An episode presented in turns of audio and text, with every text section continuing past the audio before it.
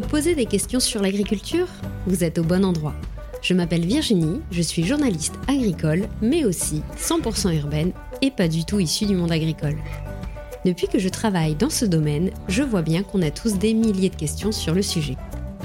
Dans Agricois, j'ai décidé d'essayer de répondre à toutes ces questions qu'on n'ose pas poser. Bonne écoute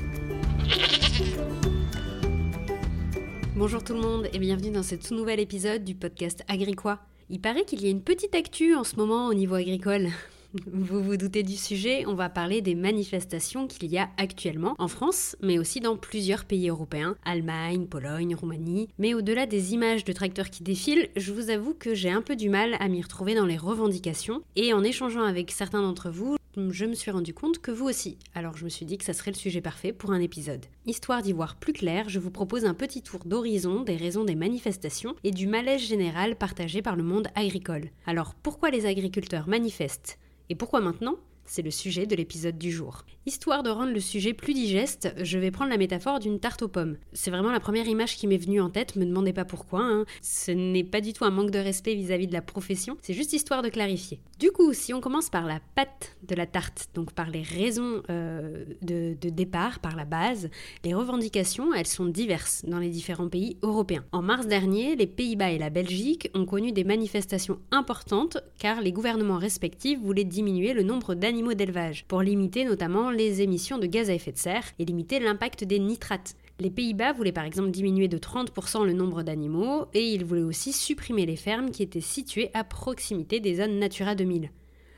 En Espagne, les manifestations en octobre dernier, c'était plutôt la tension sur la sécheresse qui avait eu lieu et qui a fortement impacté la production. Donc on voit bien le problème de la prise en compte des aléas climatiques. En Pologne et en Roumanie, c'est plutôt la concurrence des céréales ukrainiennes qui a mis le feu aux poudres. En fait, l'Ukraine ne peut plus écouler ses céréales par voie maritime en raison du blocage russe, donc il faut les écouler par voie terrestre et l'Union européenne a décidé de limiter les droits de douane ukrainiens pour que le pays écoule sa production. Et en échange, bah, des aides de soutien ont été versés aux pays limitrophes pour limiter la perte financière des agriculteurs. Mais bon, l'accord ne semble pas satisfaire énormément les agriculteurs roumains et polonais et c'est une des raisons pour lesquelles ils manifestent. Pour l'Allemagne, vous en avez entendu parler, c'est plutôt la suppression de l'exonération fiscale sur le gazole non, sur le gasoil non routier, donc le GNR, qui euh, devait en fait être faite d'un seul coup euh, par le gouvernement allemand pour pouvoir euh, eh ben, économiser de l'argent. Le GNR, c'est donc le carburant qu'utilisent les agriculteurs pour leurs tracteurs, donc que ce soit au moment du labour, que ce soit au moment d'épandre des produits phytosanitaires, et ça a du coup un impact très important sur les charges de l'exploitation, et vous le savez, le prix de l'essence a augmenté. Un prix du carburant plus important et en plus euh, une suppression de l'exonération fiscale, et ben les Allemands n'étaient pas très contents. Donc depuis, le gouvernement allemand a fait la concession de vouloir échelonner justement cette exonération fiscale dans le temps et pas le faire en une seule fois euh, et de ne pas la retirer d'un coup, mais ça ne suffit pas aux agriculteurs, ils sont toujours dans la rue aujourd'hui au moment où je fais cet épisode. Et en France, alors je dirais qu'il n'y a pas vraiment de raison particulière, c'est pas vraiment ça, c'est plutôt que c'est un peu tout ça à la fois. Vous le savez, il y a eu déjà l'année dernière le rapport de la Cour des comptes pour faire baisser le nombre d'animaux d'élevage, qui n'avait pas eu beaucoup de succès. Il y a aussi eu le débat sur le glyphosate en France. On a eu la sécheresse aussi cet été. La défiscalisation du gazole non routier se pose aussi en France, c'est un sujet qui était plutôt en octobre dernier, qui pareil est prévu d'être supprimé sur, euh, et d'être échelonné dans le temps pour pas être fait en une seule fois. Et il y a également dans le cas français des compensations déjà notamment sur l'achat ou la vente d'un nouveau matériel. Il y a un, seuil fiscal qui a été modifié. Je ne vais pas trop rentrer dans le détail, mais sachez qu'en France, il y a eu des compensations sur le sujet. Et enfin, aussi en France, on a eu le mouvement On marche sur la tête pour dénoncer les incohérences administratives et on va en reparler. Donc en fait, tout ça a fait que la France s'est dit, nous aussi on en a gros sur la tête, on va également rentrer en manifestation. Du coup, on peut se dire que tout le monde manifeste pour des raisons différentes. Et c'est pas vraiment clair leur affaire, et je comprends très bien qu'on ait ce ressenti, mais en fait c'est plutôt le malaise général commun qu'il faut retenir de tout ça. Et on parle de quoi? C'est quoi ces problèmes? Et eh bien si on continue notre tarte, là on avait la base, la pâte à tarte. Après la pâte, on met la compote de pommes, à savoir la partie économique. Euh, l'ensemble des agriculteurs européens, en fait, ont vu leur charge augmenter en raison de l'inflation et de la guerre en Ukraine. Donc on parle de l'énergie, on parle du prix des engrais, on parle des aliments pour les animaux d'élevage, de l'essence, sauf que les prix d'achat des produits aux agriculteurs, dans certaines filières, ils ont un peu augmenté, pour d'autres, ils ont baissé, et ce qui fait qu'ils ne s'y retrouvent pas forcément. Je vous en avais parlé euh, dans l'épisode sur euh, comment fonctionne l'agro-industrie. En fait, les agriculteurs vendent leurs produits à des entreprises qui vont les transformer et les vendre ensuite aux supermarchés qui vont les vendre à nous. Sauf que les agriculteurs ont de grosses difficultés pour négocier ce prix de vente-là, au premier maillon de la chaîne. Or, nous, les prix, ils ont bien augmenté en rayon, on est d'accord. Donc, il y a un souci dans l'équation. Les agriculteurs ont leurs charges qui augmentent, mais leur prix n'augmente pas en conséquence, et le nôtre a également augmenté. Il y a bien un souci dans les marges qui sont faits entre la distribution et les transformateurs. Histoire d'en avoir le cœur net, j'ai interviewé Pascal Lavergne, agriculteur et député de La République en marche, et pour une fois j'ai réussi à enregistrer l'extrait, je vous mets ça tout de suite. Quand j'ai vu qu'en Allemagne, euh, ça commençait à manifester, mhm. j'avais euh, d'ailleurs envoyé des articles de presse à mes collègues en disant oulala, là là, euh, ça va peut-être, euh, ça va peut-être débouler chez nous. Hein. Je vois, je vois le contexte, j'entends parler les uns ou les autres. C'est dans mon dans mon territoire en fait quelques éleveurs, quelques éleveurs laitiers, très très peu, trop peu par rapport à, à ce qu'il a pu exister à un moment donné. Mais je voyais bien qu'il n'était pas satisfait euh, du, du, prix du lait, hein, malgré euh, tout ce qui peut être dit. Euh, je, rencontre aussi des gens qui, participent de près ou de loin aux négociations avec la grande distribution. On, on, ressent bien que voilà, il n'y a pas, il a pas de satisfaction. Et puis sincèrement, pour connaître le, monde agricole, enfin, au, au, plus près, de savoir que ben 400, 420, 430 euros la tonne de lait, sincèrement, c'est pas raisonnable. On peut pas faire tourner une ferme comme ça en travaillant 365 jours sur 365, en sachant euh, la hausse du coût de l'énergie, euh, en sachant euh, le prix de la main-d'œuvre et le temps qu'il faut pour pouvoir, ben, pour pouvoir travailler hein, sur, sur une exploitation. Et les, les agriculteurs ont aussi besoin d'avoir recours à de la main-d'œuvre extérieure qu'il paye.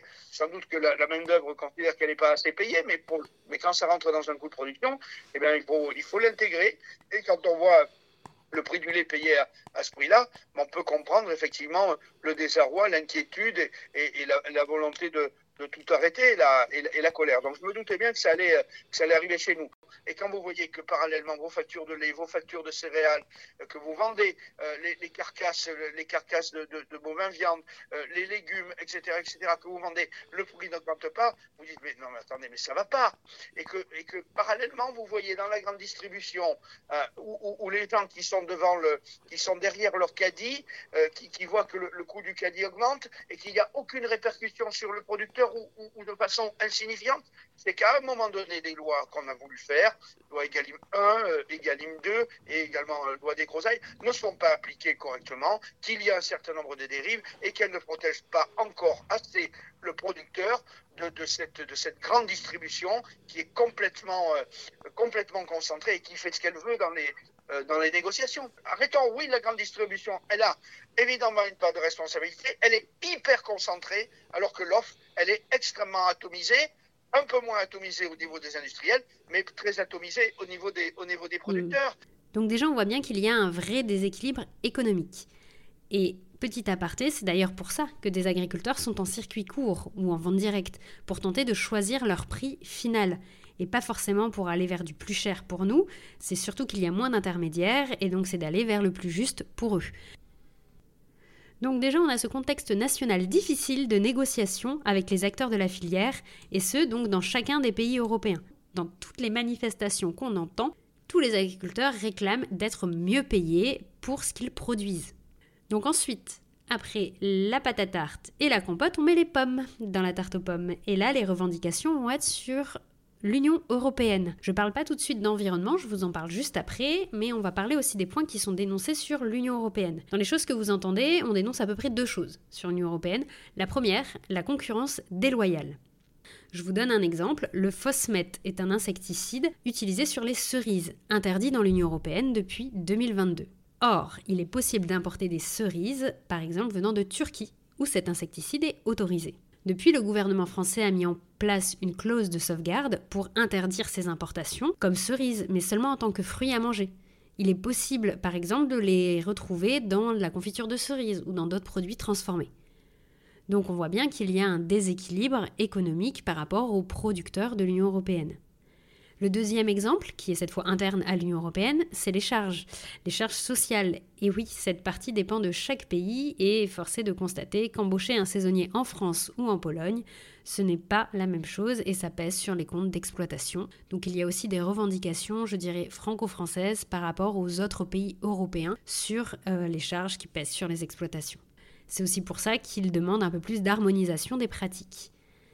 Et enfin, pour la partie d'Union européenne, il y a aussi les traités de libre-échange. Donc il y a eu le CETA avec le Canada, qui a fait très peur sur la viande et le fromage. Mais maintenant, on est sur le Mercosur, donc le traité de libre-échange avec l'Amérique latine, et la négociation sur les importations de bœuf argentin et de soja brésilien. Et cette attente, en fait, quand bien même que ce soit voté ou pas, alors oui, bien sûr, si c'est voté, c'est un problème, mais quand bien même que ce soit voté ou pas, c'est plutôt cette attente qui est euh, assez angoissante au niveau économique, entre guillemets. D'une année sur l'autre, ils ne savent pas trop euh, sur quel pied danser, qu'est-ce qui va vraiment évoluer en termes de réglementation européenne. Et ça, ça peut être assez lourd à porter, il faut le dire.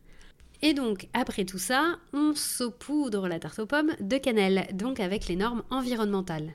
Alors déjà, tout de suite, pour éviter euh, l'amalgame, mais je sais très bien que vous le savez, les agriculteurs ne sont pas contre l'environnement. Je trouve que vraiment dans les débats, parfois ça finit écolo contre agriculteur. Ça n'a rien à voir, hein. c'est absolument pas le fond du débat. Le débat, il porte vraiment sur la façon dont c'est mis en place et les contraintes administratives que ça demande. En fait, aujourd'hui, il y a d'un côté la PAC, la politique agricole commune, et vous savez, on en a parlé dans l'épisode avec Audrey Vouettaz, la PAC verte est-elle si verte? En fait, 90% des agriculteurs rentrent euh, déjà dans le fonctionnement de la PAC aujourd'hui. Ils, touchent les aides dues, au verdissement de la PAC du premier pilier. Et dans le deuxième pilier, ça va être des aides supplémentaires en fonction euh, des mesures euh, agro-environnementales mises en place. En fait, beaucoup d'agriculteurs rentrent dedans. Donc c'est pas le côté euh, drastique ou strict des normes environnementales qui pose problème. C'est la façon dont elles sont mises en place aujourd'hui. Pourquoi? Parce que ça demande beaucoup de paperasse administrative. Bon, déjà, il y a toutes les déclarations PAC. Ça, je vous en ai déjà parlé. Pendant euh, plusieurs jours, ils doivent vraiment faire un état des lieux de leur exploitation. Tout y passe. la taille des champs, le nombre d'animaux, euh, tout ce qu'ils font sur l'exploitation, c'est retranscrit. Ensuite, vous rajoutez là-dessus des directives en fonction de là où ils sont. Donc, par exemple, quelqu'un qui est dans une zone fragile au niveau des nitrates, il va avoir euh, des, papiers à remplir pour montrer l'utilisation qu'il fait des engrais. Vous allez avoir euh, ceux qui sont dans les zones Natura 2000, ils vont devoir le déclarer. Ceux qui veulent rajouter des haies pour entrer dans un programme et ils doivent également le mettre en place. Ceux qui font des actions pour la biodiversité, ils doivent le signaler. Ceux qui veulent être dans des filières de qualité, et ils doivent justifier par rapport au cahier des charges de toutes les AOP et ainsi de suite. En fait, à chaque fois qu'il y a un engagement, ils doivent pouvoir le prouver, ce qui nous rassure nous en tant que consommateurs, mais ce qui leur demande des charges. Et donc ce temps administratif que l'on voit par exemple dans les JT qui font 6 euh, heures par semaine, 9 heures par semaine, que ça leur prend euh, toute une journée, au-delà du temps, c'est vraiment ce poids en fait constant pour pouvoir avancer au, pour pouvoir avancer au niveau environnemental qui leur pèse. D'autant plus que c'est pas seulement du coup ce levier-là qui pose problème, c'est avec tout ce que je vous ai dit avant. Si on reprend la compote de pommes avec la hausse des charges euh, économiques et en plus avec la concurrence déloyale au niveau européen, en fait, si les agriculteurs aujourd'hui font des efforts de qualité et de réduction des émissions de gaz à effet de serre, ça veut dire qu'ils vont augmenter encore leur coût de production mais le prix, il augmente rarement dans les mêmes proportions. Et en fait, plus un agriculteur fait des efforts environnementaux, plus ça va lui coûter cher. Parce qu'en fait, il va devoir avancer des frais, mais souvent le prix en face ne va pas avec ça. Parce que, et bah justement, comme je disais, il ne peut pas forcément négocier son prix de vente. Et là encore, on revient sur le fait que de plus en plus d'agriculteurs veulent aller en vente directe ou en circuit court pour pouvoir décider de leur prix et pouvoir valoriser auprès de nous, consommateurs, les actions qu'il va mettre en place. Et donc, on voit bien qu'en fait, dans ce système, quand on dit lutte au changement climatique, les agriculteurs, ils entendent réduction de la marge économique. Parce que les rendements diminuent, parce qu'il faut de nouveaux équipements, parce qu'il faut aussi mieux comprendre son sol, mieux comprendre la biodiversité, tester de nouvelles, euh, de nouvelles variétés aussi. Il y a beaucoup de choses à prendre en compte dans les changements de pratique. Et donc si on veut pouvoir parler transition environnementale avec des objectifs à 2030, il s'agirait d'abord de leur assurer un revenu pour 2024. Et une fois qu'on peut leur dire tu peux y aller, t'inquiète, tu peux investir, d'ici 5 ans ça va pas bouger, là je pense qu'ils pourront y aller. Mais là aujourd'hui, tel que c'est que l'année prochaine, ils savent déjà pas sur quelle réglementation européenne on va, qu'ils savent pas comment ils vont être payés, et qu'en plus on leur demande de faire des efforts, ça commence à faire un peu chargé. Hein. Et donc ensuite, on met tout ça en cuisson à la bonne température, à savoir en janvier 2024, à savoir pourquoi ça arrive maintenant ces manifestations. Eh bien, nous sommes à un mois du Salon de l'agriculture, nous sommes à quelques mois des élections européennes, nous sommes aussi en pleine négociation entre les transformateurs et les supermarchés pour euh, justement la question des prix euh, des supermarchés et ça s'arrête là fin janvier. Nous sommes aussi en hiver au moment où les agriculteurs ont un peu moins entre guillemets de travail que le reste de l'année donc ils ont aussi la possibilité de faire leur bilan d'année et de voir tout ce qui va pas et de pouvoir justement revendiquer un meilleur prix. Et en plus de tout ça, les aides PAC sont très en retard cette année, certaines n'ont même pas été versées. Donc alors qu'on leur demande là encore une amélioration des pratiques dans la PAC, elle n'est pas payée derrière. Or, il y a beaucoup d'exploitations qui en dépendent. Donc en fait, là certains attendent juste leurs aides PAC pour payer leurs fournisseurs, payer la MSA, donc la sécurité sociale agricole, payer leurs banques, et s'ils le font pas, ils se prennent des pénalités de retard en fait. Donc euh, vous voyez un peu le problème. Donc vu que les trésoreries sont dans le rouge, ils n'ont pas d'argent ils savent pas comment ils sont payés. Bon, au bout d'un moment, ils n'ont plus rien à perdre. Hein. On y va tout chousse. Et donc, justement, avec tout ça, on obtient une belle tarte aux pommes, saveur mécontentement global, quoi. Et du coup, quelles sont les attentes face à tout cela? Et eh ben, vous comprenez, je pense que c'est pas seulement des aides, euh, qu'ils veulent surtout être payés pour ce qu'ils produisent, et justement ne pas être dépendants de ces aides, que ce soit la PAC ou nationale. Et d'ailleurs, le député Pascal Lavergne en a parlé également durant notre entretien respecte mieux la nature, mais tout ça, ça ne se fait pas d'un claquement de doigts, je le redis, c'est des investissements de plusieurs centaines de milliers d'euros,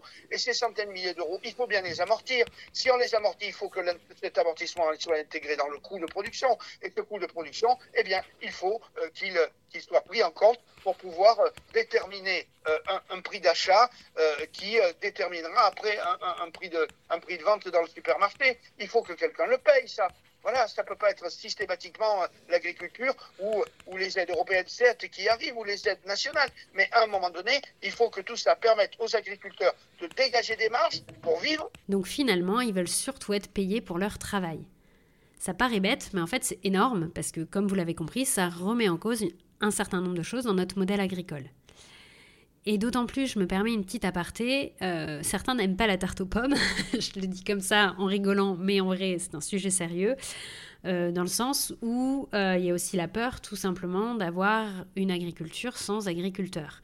Vous avez dû aussi le voir parfois passer. Ça veut dire quoi ça? Ça veut dire en fait que bah, aujourd'hui on importe de plus en plus de produits. Un légume sur deux est importé en France. Donc s'il n'y a plus d'agriculteurs, on importera toujours plus. Ça peut être une voie vers laquelle on se dirige. Moi, personnellement, que consommateur, ça me pose vraiment beaucoup de questions. Et la deuxième voie possible, ça serait tout simplement que les agriculteurs deviennent salariés de boîtes qui achètent les terrains agricoles et qui mettent un gars dessus pour pouvoir, le, pour pouvoir cultiver le champ. Quoi. Et on arrive, encore une fois, sur un modèle ultra concentré où on perd l'agriculture fait par euh, une agriculture familiale, alors certes qui est sur de plus en plus de grosses exploitations et qui pose aussi euh, certaines questions, hein, mais on perdrait cette image d'agriculteur chef d'entreprise sur son exploitation. Et dans ce cas-là, on perd un maillon essentiel du fonctionnement agricole. Donc voilà, aujourd'hui dans la rue, plus que toutes les revendications dont je viens de vous parler, ce qu'il faut surtout retenir, c'est surtout des gens qui militent pour éviter la mort de leur métier tel qu'il est exercé. J'en ai terminé avec cet épisode. Il y avait vraiment beaucoup, beaucoup à dire. J'ai essayé de résumer ça, mais je vous avoue que bah, vous comprenez que le sujet date pas d'hier, qu'il y a beaucoup de revendications qui sont euh, bah, systémiques, qui datent pas du tout de janvier 2024. Et pareil, euh, les solutions à avancer, et bah, ce seront des solutions peut-être françaises pour trouver les marges, ce sera peut-être une solution européenne pour limiter la concurrence, ce sera peut-être aussi à nous, consommateurs, de payer plus pour notre alimentation. Moi, par exemple, je ce débat. Dites-moi ce que vous, en pensez. Hein, euh, soit par message privé euh, sur Instagram, euh, soit directement en commentaire sur un post que je ferai pour l'épisode. Moi, personnellement, je serais prête à payer plus pour mon alimentation, mais bah, que je sache au moins ce que j'achète, dans quelles conditions. Et pour moi, personnellement, le deal n'y est pas aujourd'hui sur les emballages quand je regarde les supermarchés. Voilà. N'hésitez pas à me dire ce que vous pensez de l'épisode et on se retrouve dès la semaine prochaine avec un autre sujet. Bonne journée Yeah.